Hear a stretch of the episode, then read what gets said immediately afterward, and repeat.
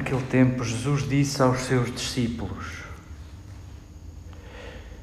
Quando orardes, não digais muitas palavras como os pagãos, porque pensam que serão atendidos por falarem muito. Não sejais como eles, porque o vosso Pai bem sabe do que precisais antes de vós lhe pedirdes. Orai antes assim. Pai nosso que estais nos céus, santificado seja o vosso nome. Venha a nós o vosso reino, seja feita a vossa vontade, assim na terra como no céu. O pão nosso de cada dia nos dai hoje. Perdoai-nos as nossas ofensas, assim como nós perdoamos a quem nos tem ofendido. Não nos deixeis cair em tentação, mas livrai-nos do mal. Porque se perdoardes aos homens as suas faltas, também o vosso Pai vos perdoará. Mas se não perdoardes aos homens, também o vosso Pai não vos perdoará as vossas faltas.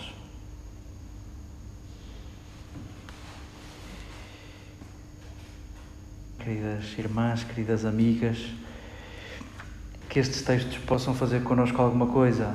Já sabemos o Evangelho, já o sabemos de cor, já, já o repetimos à saciedade nestes encontros à volta da mesma mesa, ensinamos os nossos miúdos.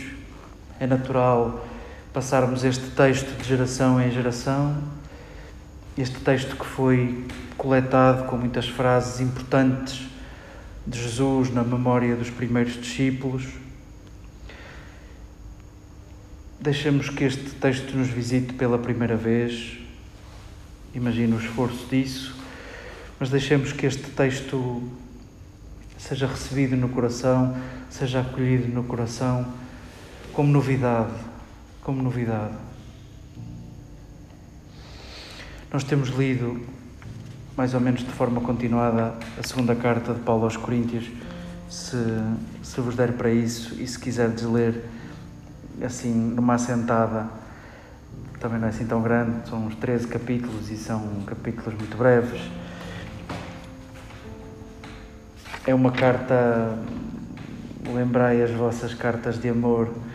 As cartas de amor não, não têm tema, são o coração aberto, são de uma pessoa inteira para uma pessoa inteira. E aqui no caso era de Paulo inteiro para, para uma comunidade e que percebemos só neste breve parágrafo o amor que nutrem uns pelos outros e, e sobretudo de Paulo pela comunidade de Corinto. Comunidade de Corinto para Paulo, o que percebemos das duas únicas cartas que chegaram até nós, tanto se, tanto se picam, tanto se irritam, e dá conta de, da importância que têm uns para os outros. Lembremos que foi aos Coríntios que Paulo escreveu um dos textos mais, mais belos, mais incontornáveis da história da literatura. Nós conhecemos-lo como o hino do amor, mas que no fundo é um programa de vida para os discípulos de Jesus. Por muito que eu tenha todos os talentos, por muito que eu possua toda a ciência, que eu saiba línguas, que eu, por muito que isso tudo, se não servir para amar mais, se não servir para escutar melhor, se não servir para cuidar melhor, se não servir para julgar menos, se não servir. Um grande ponto de interrogação nisso tudo. E para nós cristãos, para nós discípulos de Jesus, esse texto continua a cumprir-se em cada dia. Nesta segunda carta de Paulo, há nos capítulos anteriores ao texto que escutávamos, há uma grande vontade de Paulo organizar um grande peditório, um grande, uma grande coleta enorme para a Igreja de Jerusalém, que passava de facto muitas dificuldades. Essa prática ficou até o dia de hoje. Ainda hoje, em todas as igrejas, uma vez por ano, coincide na Sexta-feira Santa, há uma vontade de partilharmos com a Igreja de Jerusalém e ainda hoje se sofre por ser cristão em Jerusalém. E habitualmente vendem-nos a ideia de que são os muçulmanos que não gostam de nós. Naquela terra conseguimos ser mais ou menos mal apreciados por muçulmanos e, sobretudo, por judeus. essa coleta foi muito importante. E, e Paulo, de facto, fez o que ninguém conseguiria fazer. Milhares de quilómetros a pé para juntar dinheiro para aquela gente. E vamos. Logo de seguida vem-nos este, este parágrafo que escutávamos, onde Paulo dá conta de pessoas que gozam com ele, de pessoas que se aproximam da comunidade para o desautorizarem. Dizem que ele ah, tem cartas muito, muito duras, tem cartas muito bem escritas, mas ele chega aqui junto de nós, é baixinho, a voz é fraquinha, afinal, quando tem que falar espontaneamente, é fraco.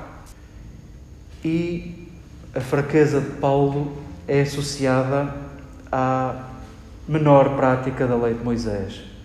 E quem diz este tipo de coisas é gente habituada a praticar a lei de Moisés e a meter escrúpulos na comunidade, a dizer que serão mais uh, cristãos, serão mais discípulos de Jesus, quanto mais souberem a lei de Moisés, quanto mais regressarem ao judaísmo e transportarem a herança da lei de Moisés, aliada eventualmente aos ditos de Jesus. Paulo apresenta-se fraco aos olhos desses bons praticantes. Paulo apresenta-se na sua verdade a esses que querem que a religião seja uma competição de práticas. Quer este parágrafo da segunda carta aos Coríntios, quer o texto que escutávamos dessa oração a que chamamos Pai Nosso, um pormenor gostava que ficasse no coração a germinar, gostava que o regássemos. A nossa, a nossa religião, que nós não sabemos bem explicar. Toda a humanidade, em todos os tempos, é religiosa, no sentido em que lança um olhar lúcido sobre a realidade e quer lê-la, quer relê-la, e ao mesmo tempo constrói ferramentas de relação, de religação entre aqueles que vê e aqueles que não vê e aqueles que já partiram. Toda a humanidade tem, tem isto, isto é património do nosso ADN. A religião de Jesus, nós não sabemos bem o que é. Ele, ele nasce judeu e morre judeu, protesta contra a pureza da sua religião, mas nem sabemos bem o que é que ele fundou, se é que fundou. Ele falou de um reino e ficou em aberto. Paulo deu-lhe muita forma, e vamos de tudo isto, das continuidades e descontinuidades de Jesus e das formas que Paulo dá ao sonho de Jesus que nós herdamos e ainda hoje tentamos pôr em prática, uma coisa fica sublinhada num texto e noutro. O amor a Deus está indexado ao amor ao próximo. O amor a Deus não é uma questão de fazermos coisas para lhe agradar. E isso talvez nos distinga de todas as outras religiões. Nós não temos que agradar a Deus. Não temos de nos portar melhor para agradar a Deus. Não temos que fazer coisas para sermos vistos e para agradarmos a Deus. Não temos, não temos que agradar a Deus. Bem nos conhece. Experimentou, viveu a nossa condição, bem sabe que nos irritamos, bem sabe que nos magoamos, bem nos conhece amamos a Deus na medida em que amamos outros, na medida em que nos amamos, na medida em que cuidamos, na medida em que nos escutamos, na medida em que não julgamos, na medida em que demoramos a julgar, na medida em que nos colocamos nos pés do outro. E vamos, se quiséssemos, essa é a nossa religião, essa é a forma de nós nos relacionarmos com Deus. Já não é pela avaliação da prática legal, se comemos isto ou não comemos isto, se comemos àquelas horas ou se não comemos àquelas horas, se fomos ao templo ou se não fomos ao templo, se fizemos isto X vezes por ano ou se não fizemos isto X vezes por ano, a nossa religião mede-se no amor. E eu sei que isto pode parecer cor-de-rosa, mas bem sabemos que não é. A nossa religião mede-se na medida em que incluímos, na medida em que cuidamos esse é o nosso barómetro e só a nossa consciência poderá dizer-nos o que fazer, só a nossa consciência poderá colocar-nos em caminho. Deixemos que este texto seja recebido no coração como se fosse a primeira vez. Perdoai as nossas dívidas, como nós perdoamos a quem nos deve. Deus está para lá dessa medida. Deus perdoa-nos mesmo sem nós perdoarmos.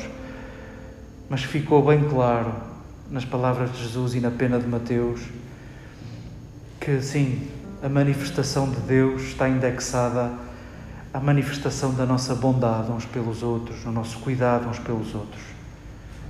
Possamos nós acolher o texto de Paulo, possamos nós, se vos parecer bem, ao reler a segunda carta aos Coríntios, descobrir um cristianismo livre.